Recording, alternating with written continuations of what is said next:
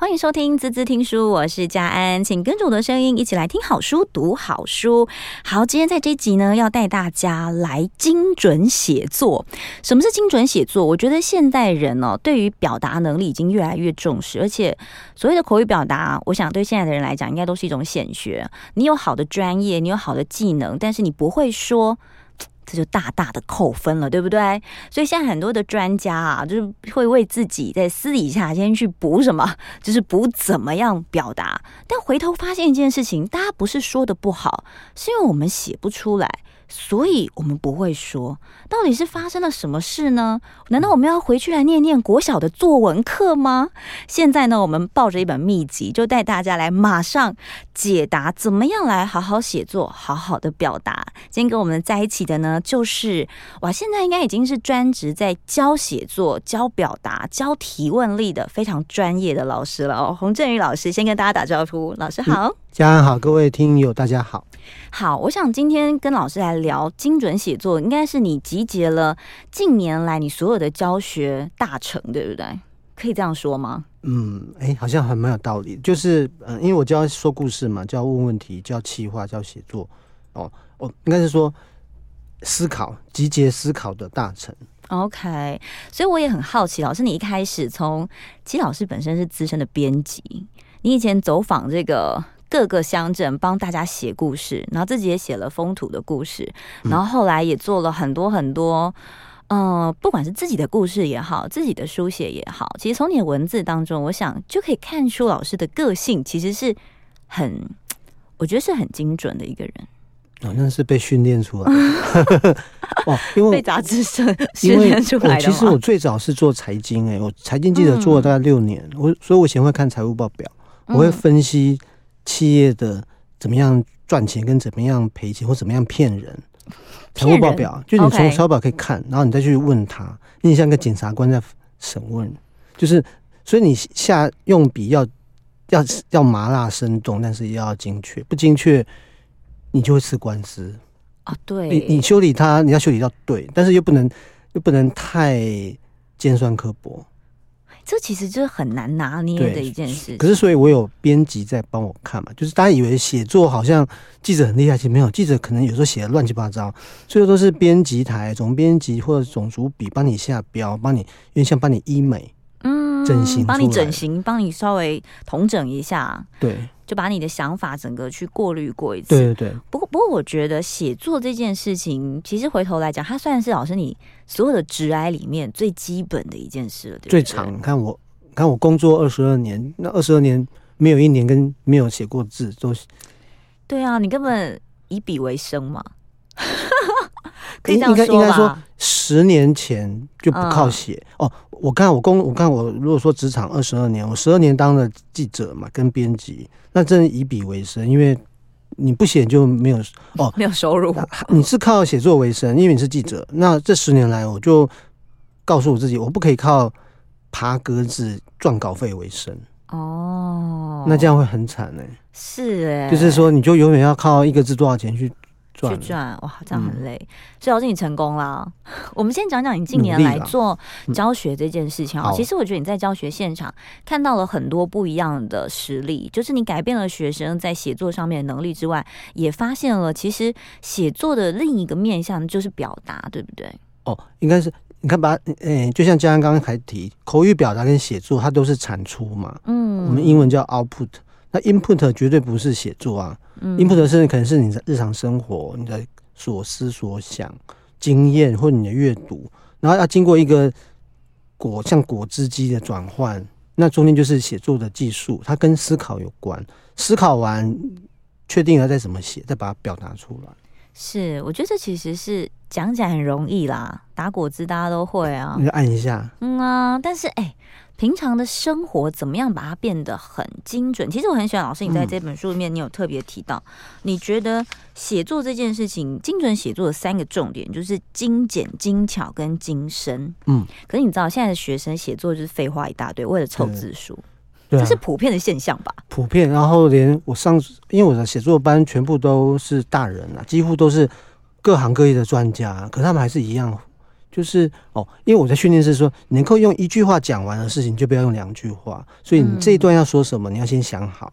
然后可能大家以为要写越厚越越厉害，我说文段落越厚越大家越不敢看，因为怕你，因为因为你的文章太厚，很像是那个丛林没有被修剪过。嗯，然后你的文章像公园的话，它有路标有小径，你就好走啊。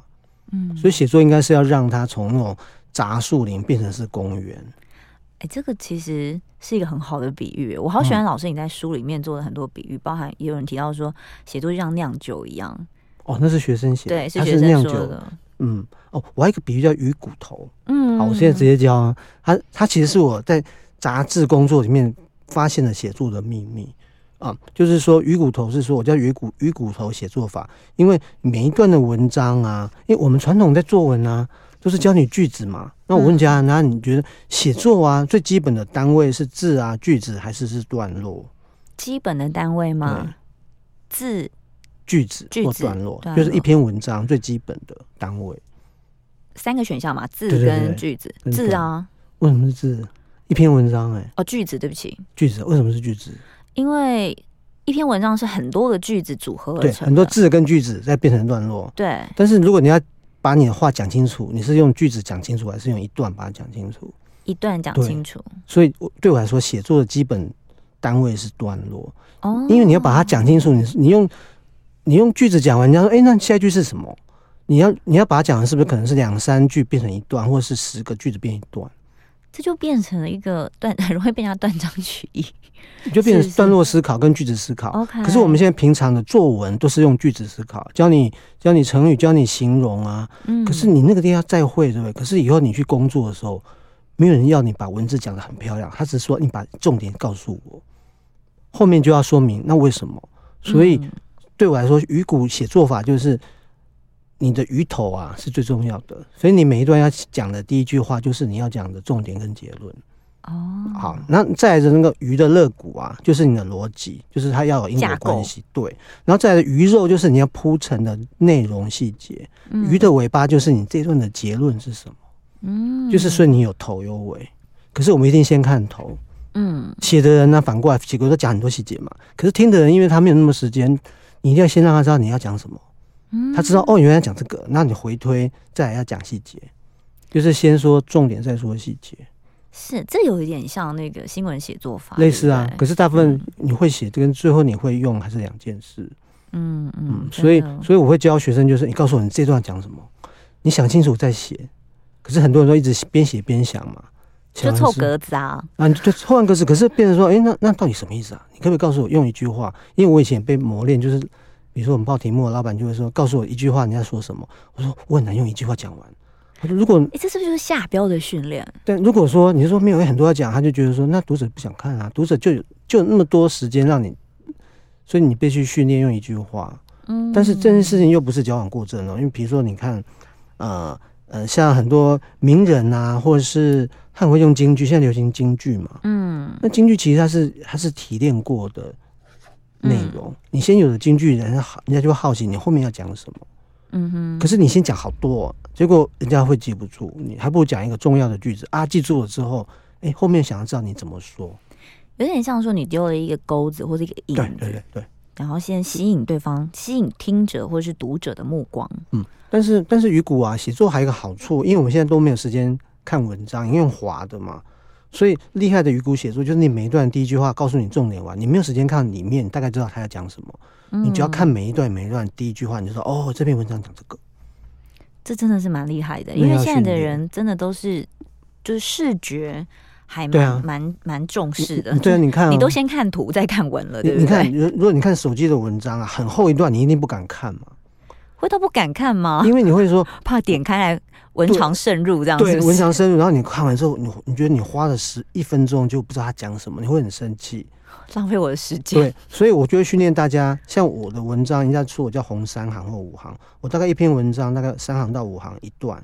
OK，我尽量能够让他抓。然后如果你看三到五行跑到手机页面，它差不多就还可以。嗯嗯，但是不是刻意，而是说你能够精准讲完它，你就不要浪费时间了。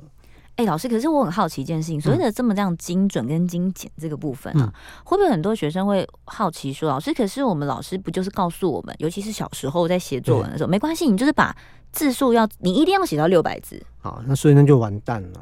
你不会觉得这样子？所以这样教教学有问题啊？你就会觉得很很很为难、啊。所以我们就为了凑字，然后就要用很多的形容形容词啊，疯狂的重复讲同一件事，所以就变成作文。作文跟写作不一样。所以你看，如果你今天以后去。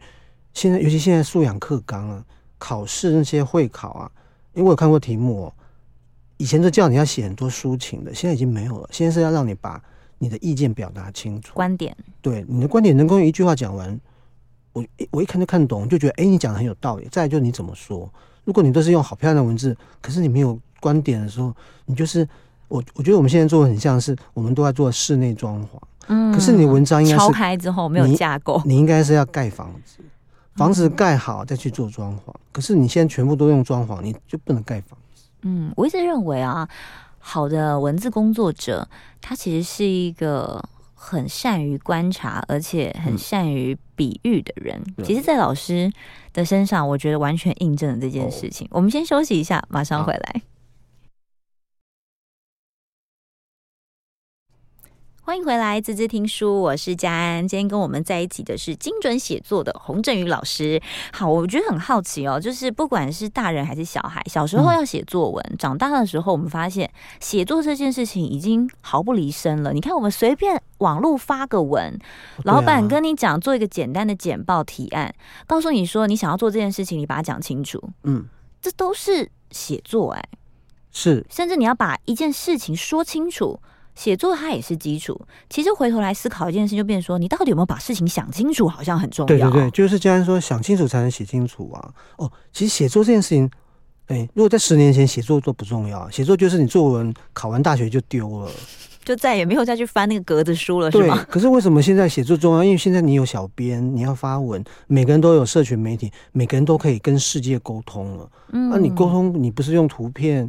就是用影片，可是写作变成就是很基本的能力了。嗯、以前可能还好，现在变得很重要。就变成是说，你要怎么样去说你的专业了？对，你要怎么表达你的观点、你的专业，或者你你对事情的看法？嗯嗯。嗯，那所以是变写作突然重要。可是重要之后呢？那我来上课的学生全部都是专业人啊。那我就问他为什么要学这个？他们为什么会想要来上写作？哦，一个是他们公文写不好。等下公文来找来来找老师写公文，这样合理吗？常常会被。老上官退稿，或是他们是要写新闻稿，会被退稿哦。新闻稿就很，他们可能是他们可能是书记官哦。哦，然后或者是他是国文老师，他已经突破不了教学瓶颈了。大学国文老师或是国小国中的都有。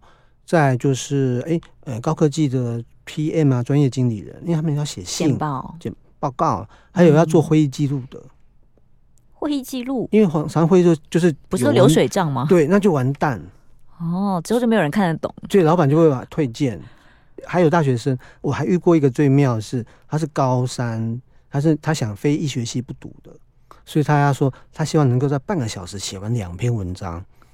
哦，他是走效率系列，对。那我说都来，我觉得都都可以啊，因为对我来说，我真好奇每个人的需求。嗯，但是后来发现每个人都是文章写太多，要么就写很干。要么就写太多，嗯、然后写完一篇，我还是不知道你要说什么。我觉得这是最大的致命伤。对对对，我们回想一下小时候的作文课，好不好？小时候老师作文课一打开来就跟你讲说：“来来来，很简单，分成四段，起承转合。”转合对四段。对，嗯、那现在这个东西还堪用吗？嗯，我记得有些国文老师说用，但是他们不知道该怎么转。哦，我觉得国文老师碰到问题是说，他会先有个题目嘛。然后会描述那个情境啊，叫小孩练习，就小孩每个都照他讲描述的情境，就被框架住了。对，那我后来哦，我我教大家有个写作方法，叫做金字塔结构法。金字塔，金字塔，哎、嗯，但金字塔不是三角形的吗？嗯，好，那金字塔呢？我们一般，因为我问家 问家人，金字塔要怎么怎么盖？先底下的基础要由下往上嘛？对对对对对，是这样嘛？那哎，我把它比喻成这样，比喻成那个。那个我们要喝香槟，香槟塔是由下往上盖，对不对？对。可是如果你今天要倒酒，要怎么倒酒？倒香槟，由上往下。然后你喝酒喝香槟要怎么拿？拿下面。拿下面就垮了。哦哦，你说拿喝拿最上面那一杯，对，读者就是拿拿香槟塔的人，堆香槟塔就是写作的人，哦、就是你你在写作思考一定是从下往上堆嘛。可是你要表达的时候啊，你不能跟他说，哎、欸，你先从往下想，那些都是细节，都是基础。可是听的人他希望告诉你要告诉他最重要你要看什么，你要知道什么，然后慢慢的由上往下说明之。嗯，思考是由下往上，表达由上往下。所以我的教学跟简报啊、提案跟写作，它逻辑是一样的。嗯，这个让我看到老师书里面有一个让我觉得很精彩的部分是，其实很多人都会觉得说，开场慢慢表达、慢慢叙述，嗯，但事实上在真正开场应该是要很亮眼，对不对？就是我说不是抛亮刀子啊，就是抛钩钩子。亮刀就是你直接告诉你我要怎么样，我的想法。嗯钩子就是制造问号的悬疑，像小时候讲起承转合，其实比较有一点铺陈的感觉，对，比较没有在这个刚开始的时候好像做点什么。其其实我现在如果在教写作啊，最基准我觉得应该要五段，嗯，第一段跟最后一段，开场跟结尾嘛，嗯，互相呼应。对，好，第一场第一第一个就开，你说起嘛也算，然后结论很重要嘛，好，嗯，中间要有三段，最少三段，为什么？因为以金字塔结构为例啊，我觉得无三不成理。你一定要传达三个要讲的重点。嗯嗯嗯，再多的想法只能有三，再少的想法也要有三，代表你想事情比较细。哦，再少也要删，再多也只能删，因为你希望最后读者记住你的三个重点，你就成功了。嗯，所以开场要不是抛刀子就是钩子嘛，好，那是起嘛，就没有承转了。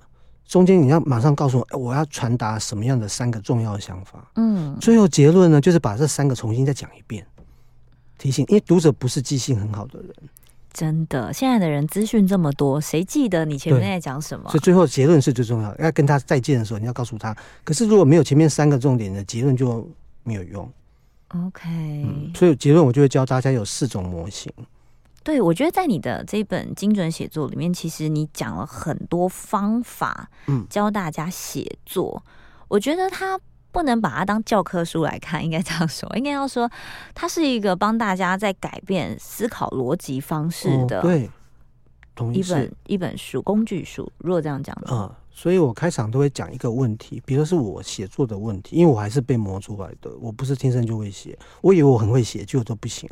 哦，真的吗？你都不会写，那我们怎么办？嗯、可是我后来就是因为，嗯、呃，我以为我会写，结果去了，我到了《天下杂志》之后就不行了。嗯，就是你以为文笔很好，去之后有一种人外有人的感觉，哈，好恐怖、哦。就是因为我要写很难的，比如我写金融、欸，哎，那怎么写啊？写完之后，别人都觉得哦，好专业，可是我看不懂，那我就会觉得那是你的问题。啊、可是，可是我心态不对，我会觉得我很了不起，因为我很专业。可是你看不懂，那到底谁的错？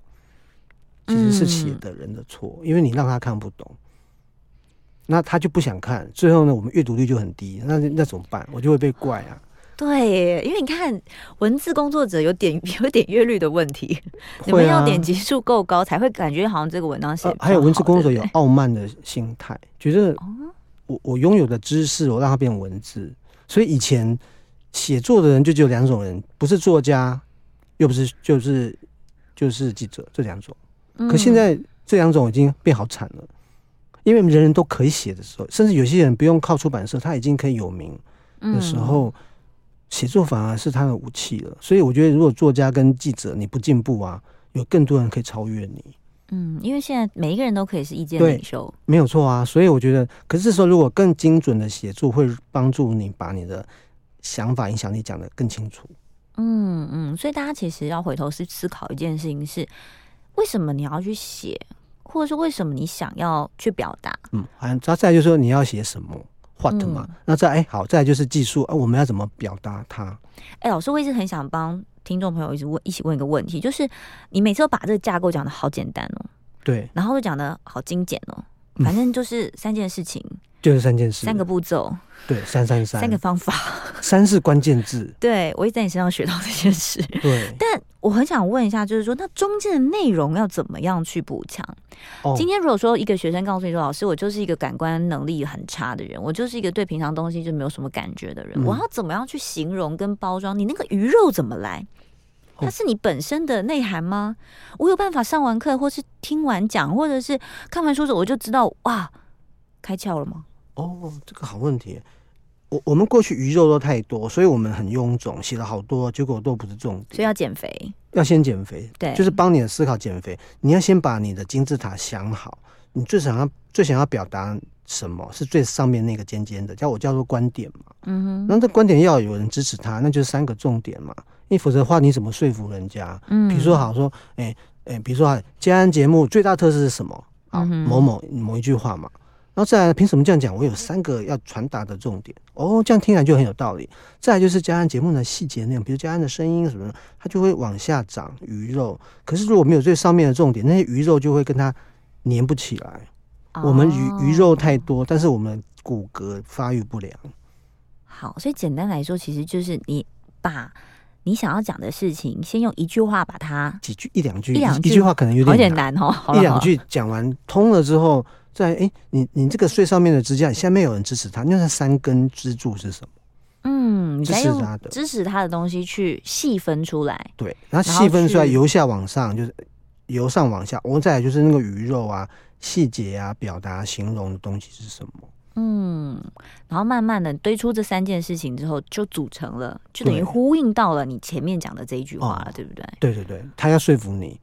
嗯，所以最下面很重要啊。可是如果没有最上面的东西，最下面人家就觉得跟他没有关。嗯，真的这样听完之后觉得，似乎好像成为一个好的文字工作者没有这么难了，是这样子是吗？欸、没有没有离我们那么遥远了不，不难，只是我们过去的方法错了，导致大家很害怕。嗯、对，大家觉得看到格子都怕、啊，怕。然后所以你像现在打字那么频繁，对不对？随便讲几句话，而且你知道，因为现在每个人都可以写，每个人都可以讲，嗯、所以你常会看到一些看不懂的东西。因为大家都觉得自己讲得很好，对啊，所以现在会觉得茫然。问题来了，每个人都会写，就每天有一堆的文章，就是我说叫是废文或是肥文太多，嗯嗯、那然后变得你反而写的没人要看呢、啊。对，其实好可惜哦。嗯、怎么样让自己想要表达的事件，或者想要说的一个重点，能够被人家一目了然？对，能够吸睛，然后他能够被看见，然后帮他节省时间，节省时间是帮节省他理解的时间。他一看完就哦，知道你要讲什么，嗯，再来就是哎，我看一下细节，有没有还愿意看细节？对对对，是，嗯、这真的是很不容易。我觉得在老师的精准写作里面，其实回头来看，我觉得你应该也是从小孩身上发觉到有这样子的需求，社会有这样的需求，是这样？对对对，如果社会没这需求，我根本哎，对啊，这是另外一个故事。就为什么出现这本书？嗯、我们要休息一下，等下回来讲讲老师为什么会。把精准写作这件事情可以这么不藏私的教给大家，马上回来。欢迎回来，字字听书，我是佳安。今天跟我们在一起的是精准写作的洪振宇老师。好，我们刚刚讲到，就是为什么老师愿意这么不藏私？其实。很多人都会写，很多人都愿意分享，但是老师真的是很有架构跟系统的，在把写作这件事情跟大家传授。哎，除了你近年来的呃实体课程的教学之外，你现在也录了一个视频音线上线上音频课程，对不对？对。同时，你接下来这本精准写作也出书了，到底是什么样的契机？听说跟你现在目前就读六年级的女儿有关？应该。其实也很奇怪，就是有一次我参加一个出版社的演讲活动，我去演讲完，就他们的副总经理说：“哎、欸，现在很多人要学作文，你可不可以来教？”我说：“啊，学作文来教？我不会呢，因为我会写，但我不会教。而且作文对我来说是一个很怪的名词。我我总觉得，其实洪振宇老师是一个非常谦虚的人，他总会先告诉别人说我不会，但你看别人都已经看到你的潜力了，是不是？对啊，所以我觉得就是这个人生很妙，就是你的潜力是别人提醒你，所以你不要放过。任何的召唤，对，只要你想，我就说那我想一想，我就不想想，因为有时候很忙嘛。然后有一天我，我我我小二女儿现在小四了小二，我在看她的国语习作，我就觉得很烦，就是说是成语一堆，然后很多很硬的东西。我想说，如果今天我来教她，我要怎么教呢？如果我今天是她的国小老师，要怎么办？我就无聊开始写课纲，因为我有习惯写课纲，真的是。还蛮无聊的，然后，然后 哪一个家长跟你一样这么认真啦？因为我想说，如果我要骂老师，我得要有道理，所以我就好。如果是这样，我要怎么教？我就开始那边写写写。那我就哎、欸，那他不是说叫我写作文吗？我就想一想，哎、欸，作文要怎么写？我开始列课纲，我说，哎、欸，作文第一第一个最重要，应该要会写重点。我就说重点力，再来呢，你要有结构结构力，再来你要有情节戏，人家哦情节力。哎、欸，这个好蛮有趣的哎，那我就把它想一想，我就开始回头想，那我自己是怎么会的？想一想，哎、欸，我好像可以教哎，哦、我是因为这样才才开发出你写作的课程是吗？因因为会写作跟会教写作，它是两件事。老师其实一开始就在教说故事了，其实一开始你在教说故事跟精准提问，对，提问力，说故事跟提问。是一种技能嘛？对。可是写作对我来说，它是我已经基本的，所以你说叫我要教，我根本不。因为大家思考一下，记者跟资深编辑哦，这个这个工作背景，大概很会问问题，绝对是你们的强项。对。所以一开始会从表达跟提问来发掘。嗯。但是会会会强，比如说好强项，比如说嘉恩是厉害的广播主持人。你会主持跟你会教人家主持，它还是有个落差。当然，当然，你要从对方的角度回推。可是，我觉得大部分的专家有时候缺乏换位思考。换位思考，你们不能，你所以你讲完句你都会啦，就是他们完全不知道你讲什么。嗯，所以我等于逼自己去想清楚。哎，如果我要怎么教？我教完之后练习，我就开始应用在我女儿身上。嗯，我说，哎，我们来练习，立马变白老师。对，然后练练练练练，然后我一方练他，我一方面就开始开班。那我就从每次的学员的需求跟表现上，我在修正我的方法。嗯，因为有点像是临床啊，临床完之后，你给他这个药对不对？怪怪的，那我要怎么改？所以在教学现场上面，事实上也是在跟互相对互教学相长。嗯嗯，我也很好奇，问老师说，在你这么多班的这个写作班里面，深夜食堂哦，嗯，在老师课程里面，事实上你应该也遇到很多学生给你的反馈，对不对？有会蛮多，嗯、所以每一次都都是对我来说是学习。在这一本书里面很特别的地方，我觉得是呃，一般人都会想说找个名人帮你写个推荐啊，找个谁谁谁啊挂个名啊，这样对不对？但这次你通通都用学生哎、欸，这样说对，本来学生放在最后面，后来看完每一篇文章，我好感动，我觉得他们写的好好，所以我觉得他们应该是真正的。推荐人最实在的推荐人，对，所以我们全部放到前面，他们是你的，他就是你的成果发表会啊，对，可以这么说。就挑了，比如说挑了，那文字工作者是理所当然，他本来就好，他简报讲师，妈妈妈妈还要教小孩，然后还有国文老师、生物老师、高科技工作者，或是一般上班族，就这样挑了不同，然后他们写完，我都觉得不同的感，嗯，学习感受。不同的背景，然后大家用了这个方法之后，各自的应用方，我很好奇，说你学完你要怎么用？因为你不会用的话，代表我失败了，所以我很关心是你怎么用。这就是上老师的课，常常都会有一种真的会进步的感觉。嗯，因为我我就说，他们就说我是魔王啊，烧脑。嗯，可是他们不烧脑，你就会让读者烧脑。你让读者烧脑，读者就不想看，不想看，不想看，你文章就白写。所以我就逼他们，你要很认真。对啊，人家白写不如不要写。对，就不要写。你看，你去做别的事啊，不要浪费时间。嗯、你看，老师是一个多么精简的人呐、多么精准的人啊。不不过，我觉得回头来思考一件事情，就是说，当你发现了这件事情是这个。